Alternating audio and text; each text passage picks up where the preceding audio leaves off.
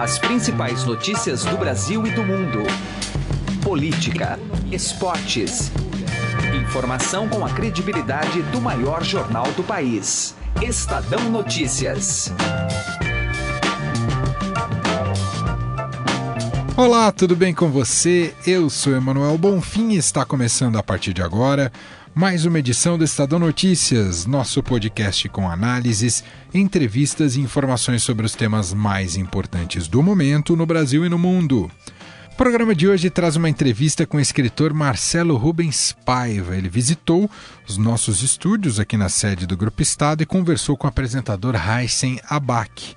O assunto principal da conversa foi o documento revelado pela CIA que mostra que o presidente Ernesto Geisel manteve a política de seu antecessor, Emílio Médici, de executar subversivos perigosos. Para Rubens Paiva, o impacto desta revelação é enorme e certamente vai provocar uma revisão da história. O jornalista e colunista do Estadão ainda fala sobre como foi o processo de investigação da morte de seu pai, o deputado Rubens Paiva. Segundo o Ministério Público e relatório da Comissão Nacional da Verdade, Paiva foi preso e morto nas dependências do Destacamento de Operações de Informações, o DOI, no prédio do Batalhão da Polícia do Exército na Tijuca, na zona norte do Rio. O Exército nunca reconheceu a morte do ex-deputado em suas dependências. Marcelo Rubens Paiva conta que o caso está em suspenso atualmente. No bate-papo com Raíssen Abac, o autor também traz mais detalhes sobre a publicação de seu mais recente livro, O Orangotango Marxista, que saiu pela editora Alfaguara. Daqui a pouco a gente ouve essa entrevista. Confira ainda nesta edição uma análise sobre a decisão do Copom de manter a taxa básica de juros em 6,5% ao ano. Conversamos sobre o assunto com Silvio Campos Neto, da Tendências Consultoria. Você pode ouvir e assinar o Estadão Notícias tanto no iTunes quanto em aplicativo para o Android. Também pode seguir o programa nas plataformas de streaming Deezer e Spotify. Nas duas, basta procurar pelo nome do programa no campo de buscas e passar a acompanhar todas as nossas publicações. Quer mandar um e-mail? O endereço é podcast@estadão.com. Ouça e participe. Estadão Notícias. Direto ao assunto, com José Neumann e Pinto.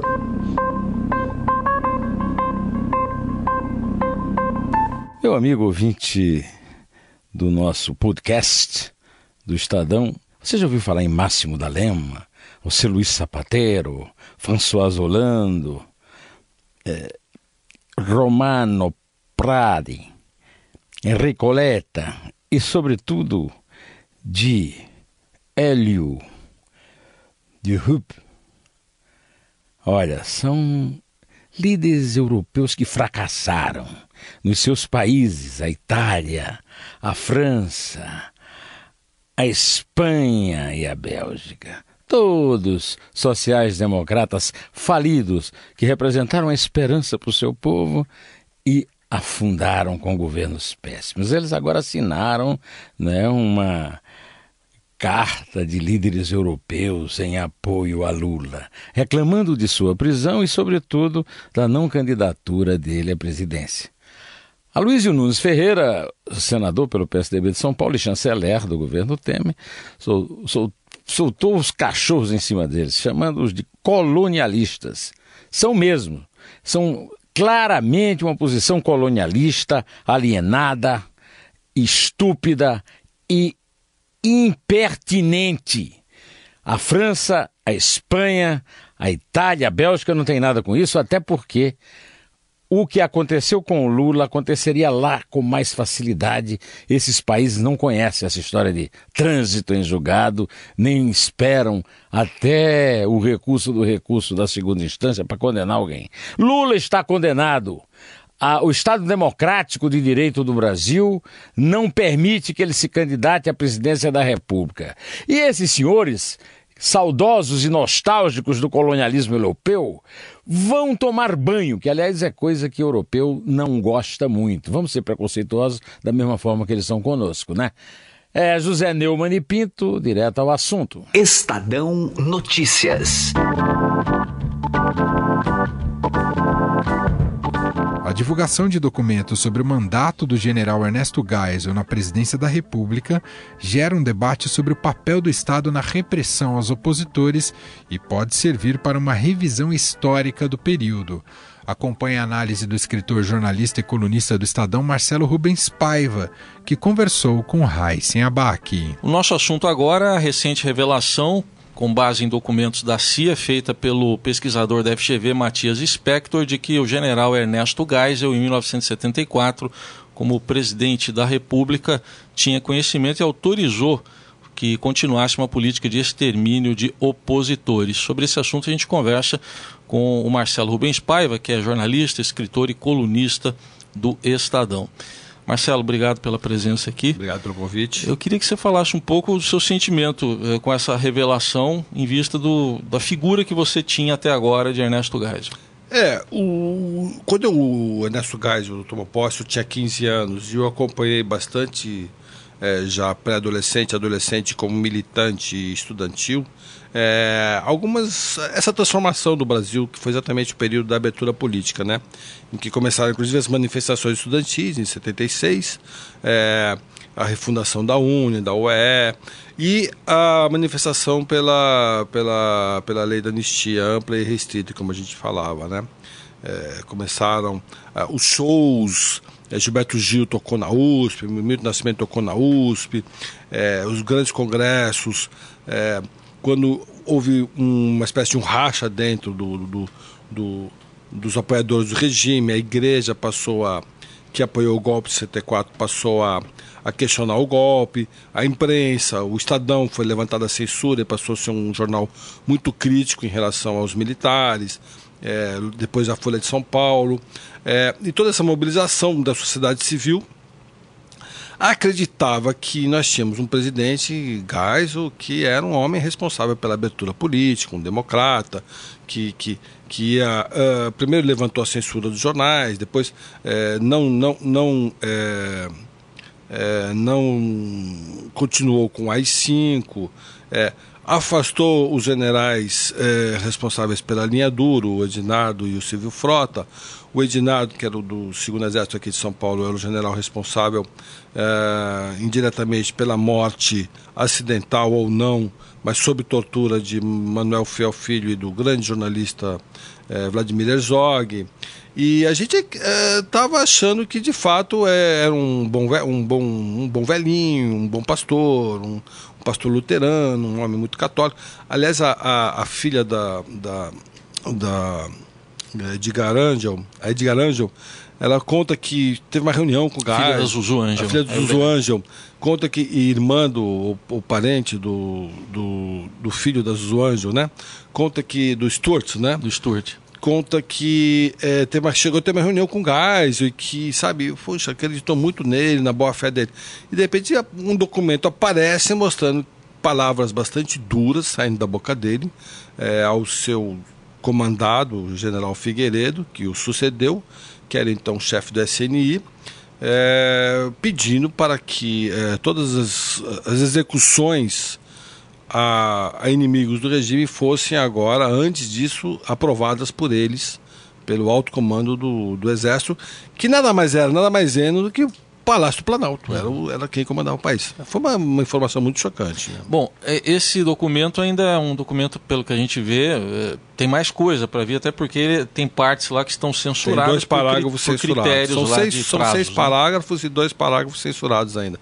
Eu acho que não sei nem se é por critério de prazo, eu acho que é porque, de fato, quando um documento da CIA revela alguma informação da CIA, de fato ele não vai como, por exemplo, ser... o nome do informante, né? Como o nome do informante. Ninguém sabe o nome do informante. O Godoy agora nos contou que talvez seja alguém do Exército Brasileiro mesmo, mas ninguém vai saber jamais. E que era comum ter informantes é, pagos, né? Pela, pela CIA, pelo governo americano, aqui é, atuando livremente no Brasil. Né? É o Roberto Godoy, nosso colega que estava conosco agora também. É, Para você, é, em, em, termos da revisão da história, isso tem que, que impacto? um impacto enorme, porque é um documento que prova, primeiro, que a tortura e o desaparecimento e a execução sumária, como fala o documento, né? Eu gosto da palavra sumária, né?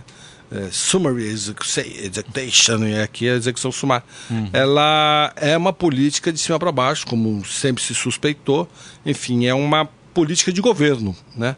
Uma política oficial de governo, apesar de não ter sido, é, não ter vindo a público, mas é um comando dado de ninguém mais, ninguém menos do que um presidente da República. Né? Vamos falar um pouquinho também, aproveitando sua presença, o caso do seu pai, o deputado Rubens Paiva, que foi antes desse período, foi, foi em antes, 71. Foi no governo Médici, foi... Né? É. E que na Comissão Nacional da Verdade acabou havendo a revelação da tortura, da morte, da, do, enfim... Da, na Comissão da Verdade... Da desova, e, né, pelo... usar esse termo pejorativo no... que usam, né, até é. do corpo, né, dos restos mortais no mar. Sim. Eu queria que você nos contasse como é que ficou o estudo, já que a investigação foi reaberta, né? É, o, o, o, paralelamente à Comissão da Verdade, o Ministério Público Federal do Rio de Janeiro, ele, ele entrou também com uma ação e, e, e, a Comissão da Verdade não tinha um poder investigatório, mas o Ministério Público tinha, e investigou é, e chegou a colher depoimentos do, das pessoas, dos nomes das pessoas que estavam envolvidas na morte do meu pai. Desde o comando, que era o general Belheim, até o, os, o, o, a, as patentes mais baixas. E se contou ali, de, de, fato, como é, que foi essa, como é que foi essa morte, é uma coisa muito chocante. Isso está no meu livro Ainda Estou Aqui. Eu termino esse livro com esta... Aliás, muitas das informações que eu utilizei no livro Ainda Estou Aqui, da minha família, eu soube através deste, deste processo, porque a minha irmã, por exemplo, ela não sabia, minha irmã de 14 anos, não sabia que ela tinha ficado encapuzada, sentada ao lado da minha mãe. É, isso foi, foi, foi dito graças ao informante que observava aquilo. Ele ficava muito chocante com aquela cena de verem duas meninas, uma mulher e uma menina sentadas durante 24 horas, encapuzadas, uh, sem, se, sem poder se mexer. Minha irmã nem lembrava disso. Né? O caso está em suspenso por enquanto. O né? caso está em suspenso porque o advogado dos militares alegou que eles estão sob a proteção da lei da anistia. E aproveitando para fechar a sua presença, eu queria que você falasse um pouco aí do mais recente livro. Orangotango marxista. Isso. É. orangotango marxista é uma releitura de Marx feita por um orangotango.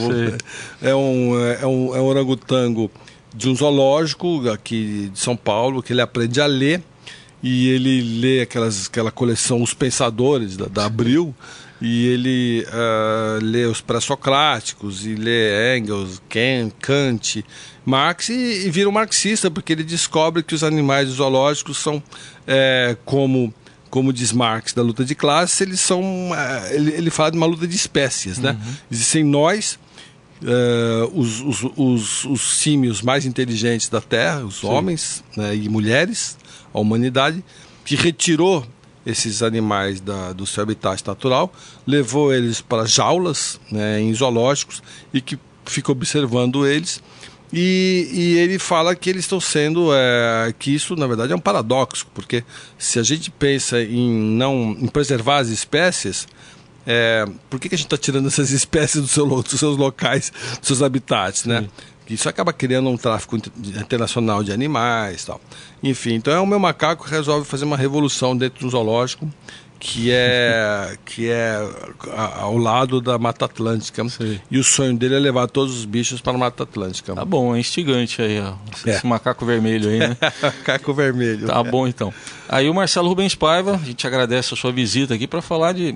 A gente acabou falando de um pouco de história e também um pouquinho de literatura. Sempre um prazer te receber aqui. Valeu, muito obrigado, Até próxima, Rádio Dourado, rádio que eu escuto, adoro, e parabéns para vocês. E vamos nessa. Valeu. Estadão Notícias. Economia. Nosso assunto agora é econômico aqui no programa. O Comitê de Política Monetária do Banco Central, o Copom, manteve ontem, quarta-feira, a taxa de juros básica da economia brasileira, a Selic, em 6,5% ao ano. Foi uma decisão unânime e, segundo os técnicos do Banco Central, o cenário externo adverso e a volatilidade do mercado financeiro determinaram a decisão. E para a gente entender um pouco mais sobre isso, a gente vai conversar agora com o economista Silvio Campos Neto, da Tendências Consultoria. Tudo bem, senhor Silvio? Obrigado por nos atender. Tudo bem, é um prazer. Faz sentido a, a explicação técnica aí do Banco Central na manutenção da taxa básica em 6,5% ao ano, Silvio? É, de fato a explicação ela faz sentido. É, nós esperávamos ainda é, mais uma redução dos juros na, na, nessa decisão, é, com base não só nas sinalizações que o Banco Central vinha emitindo, né, o fato que a inflação continua num patamar bastante reduzido, sem maiores riscos é, por enquanto, mas é claro que essa mudança de panorama é, internacional que tem se materializado aqui através de uma forte depreciação do câmbio, nessa alta bastante intensa do dólar nas últimas semanas, isso levou o Banco Central a avaliar que seria mais prudente manter a taxa de juros no patamar atual de 6,5. Claro que levando em conta, inclusive, toda a queda que já foi promovida, né, desde de, de, o final de 2016, né, que a taxa de juros tem caído na né, taxa básica. Então, faz sentido, é natural que, que agora o Banco Central é, passe para uma situação de vigilância e veja como que a inflação e a economia reage com base nesses níveis menores, né, nos mínimos históricos de taxa básica de juros. Silvio, podemos esperar já a partir de amanhã uma, uma queda do dólar na Bolsa? É possível? É, na verdade, isso vai depender pouco dessa decisão do Banco Central. Né? A questão do, do, da taxa de juros interna ela tem algum efeito no câmbio, mas a maior parte desse movimento recente vem de fora. Né? É o fato que o dólar está se valorizando no exterior, é, que há uma percepção de enxugamento da liquidez global, né, com as taxas de juros dos títulos americanos subindo bem é, nesse período. E isso faz com que naturalmente ocorra uma reprecificação, né, como a gente fala, né, e ativos de países emergentes acabam sofrendo um pouco mais, principalmente aqueles que são vistos com alguma vulnerabilidade, né. Claro que o Brasil tem uma condição boa de contas externas, né, ou seja, a gente está bem longe, por exemplo, da Argentina, né, que tem sofrido muito nesses últimos tempos, mas nós temos um problema fiscal ainda não resolvido. E aí somando a incerteza eleitoral, né, que enfim já está surgindo aí no horizonte, é claro que isso faz com que os nossos ativos, a nossa moeda acabe sofrendo um pouco mais com esse movimento. Então a questão aí da, da manutenção dos juros ela deve influenciar pouco no mercado cambial, de modo que a, a, o comportamento aqui dessa, dessa variável, né, do câmbio, deve continuar aí refletindo por enquanto o panorama internacional. O senhor projeta uh, uma manutenção dessa taxa a, a, longo prazo ou há a possibilidade de juros voltar a subir no Brasil, Silvio? É, é, a expectativa é que pelo menos num curto prazo, olhando aí até o final desse ano, mesmo ao longo de 2019, caso não tenhamos uma grande mudança né, de panorama econômico com a transição eleitoral, a gente espera que essa taxa volte a subir apenas no segundo semestre do ano que vem. É, a gente considera que esse nível de 6,5%, transformando em termos reais, aí, que seria uma taxa por volta aí de uns 3,5%, 3, 3,5%, é um nível que seria abaixo do que a gente chama de, de nível de equilíbrio, de nível neutro, ou seja, uma taxa que estimula a economia, então naturalmente é de se esperar que a inflação volte é, na direção da, das metas. Né? Então, é, é, é nesse contexto, espera-se que, que esses juros subam é, gradativamente um, um, pouco mais à frente, né, como eu falei, no segundo semestre de 19, para que a gente volte a ter juros mais compatíveis com o que seria visto num nível, num nível neutro, num nível de equilíbrio. Claro que a magnitude dessa alta, enfim, o timing e o que a gente pode esperar aí do comportamento dos juros nos próximos anos vai depender fundamentalmente das escolhas econômicas do novo governo, né? Se vai continuar numa linha econômica mais responsável, visando ajuste fiscal, fazendo reformas, principalmente a questão da previdência, que é fundamental para o equilíbrio fiscal de longo prazo, né? tudo isso é que vai definir se o Brasil terá condições de trabalhar com juros baixos é, nos próximos anos ou se teremos aí que novamente elevar substancialmente as taxas como víamos no passado.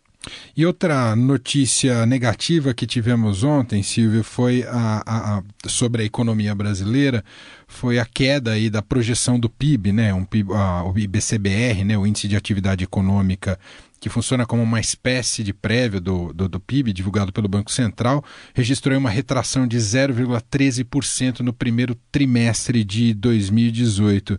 Como é que podemos explicar uma economia que chegou a ser projetada acima dos 3%, por crescimento acima do, do PIB de 3% ainda nesse ano de 2018? Ah, foram projeções um pouco exageradas, a gente pode colocar assim, Silvio? É, talvez tenham sido mesmo. É, o que a gente tem observado nessas últimas semanas são algumas correções né, para baixo das projeções de crescimento para esse ano, que vinham se posicionando aí mais perto dos 3%, agora migrando para níveis mais próximos a 2%, um pouco acima disso. É, claro que a economia continua, apesar desse número do IBCBR, a, todos os sinais apontam para uma continuidade da, da, da recuperação, é, porém num ritmo lento, né, talvez um ritmo mais lento do que o esperado. E aí tem alguns elementos, né? Claro que sempre é difícil né, de, de, de explicar totalmente né, o porquê que a reação tem sido tão, tão, tão vagarosa, mas é um cenário que, enfim, nós vínhamos né, de, um, de um quadro bastante difícil né, da economia, é, com, com, problemas graves, inclusive do ponto de vista financeiro, né, de empresas, de setores de atividade. É, há diversos estudos né, que indicam que quando, o quando a crise ela não é só econômica, ela é uma crise também de balanço, ou seja, uma crise financeira, e aí a gente estava com o governo muito endividado, empresas muito endividadas e famílias também muito endividadas. Então, no contexto dessa recuperação, de fato, acaba sendo é, mais lenta do que em outras situações. E, além disso, nós temos que considerar também essa grande incerteza política né, que nós temos, que, é claro, bate na economia, que é a dúvida sobre o, as escolhas, né, a política, a condução da economia a partir de 2019. E nesse cenário de, de, de dúvidas né, sobre é, se, se, continuaremos na linha atual ou se teremos de novo uma guinada numa direção talvez mais populista, é claro que as empresas também acabam segurando um pouco as decisões e com isso a retomada se torna mais lenta. Mas ainda assim, a economia deve crescer nesse ano, talvez um pouco acima de, de 2%, até porque os efeitos das taxas de juros que ocorreram nos últimos eh, meses, né, nos últimos trimestres, vão se materializando na economia e ao longo de 2018. Importante o senhor comentar né, sobre o cenário de incerteza, o cenário eleitoral que impacta na economia. A gente está em vias de entrar nesse período de mar de promessas né, dos candidatos, agora pré-candidatos e daqui a pouco candidatos oficialmente. Já tem até pré-candidato falando em dobrar a renda do brasileiro. O eleitor precisa estar muito atento, principalmente nesse uh, aspecto econômico, ainda que isso não seja muito popular na discussão eleitoral, mas isso vai ter um impacto tremendo a partir de 2019. O presidente que assumir essa cadeira não vai ter vida tão fácil assim, não é, Silvio? Não, não muito pelo contrário. A vida para o próximo governo vai ser bastante difícil. É, possivelmente um governo nunca assumiu no Brasil com restrições tão próximas e tão claras como o próximo governo terá, é, principalmente do ponto de vista de contas públicas, com algumas regras constitucionais que estão para serem descumpridas, a chamada regra de ouro, a própria regra do teto dos gastos, tudo já na iminência de um descumprimento. Então, o próximo governo terá que negociar muito bem com o Congresso, né? É, medidas que possam evitar essa, essa questão, mas principalmente a questão da Previdência, que é, de novo, inevitável. Então, claro que o eleitor tem que estar muito atento né, com promessas que não, não vão caber dentro do orçamento. Né? Dizer, acabou aquele cenário de, de que tivemos aí, ao longo desses últimos 10 anos, onde parecia, né, se passava a impressão que o orçamento público era infinito. Claro que o resultado não poderia ser outro, senão praticamente a quebra do país. Né? Dizer, foi uma, uma irresponsabilidade enorme né, a, a, condução da economia ao longo desses últimos 10, 15 anos, e o desfecho foi o que todo mundo acompanhou. Daqui para frente as restrições estão aí, então é importante mesmo que o eleitor não, não acredite né, nessas promessas vagas aí de que será um mar de rosas, porque não será. Teremos que lidar com, com, com muitas restrições e principalmente fazer escolhas difíceis, né? Não dá mais para agora atender a todos é, é, conforme aí os, os anseios aí de, de todos esses grupos que até agora foram bastante beneficiados. Muito bem, ouvimos o economista Silvio Campos Neto, da Tendências Consultoria, debatendo os rumos aí da economia brasileira após divulgação agora de Copom e também sobre a, o PIB brasileiro. Silvio, muito obrigado pela atenção e disponibilidade de tempo aqui com a nossa reportagem. Um grande abraço, viu? Eu que agradeço, um abraço a todos.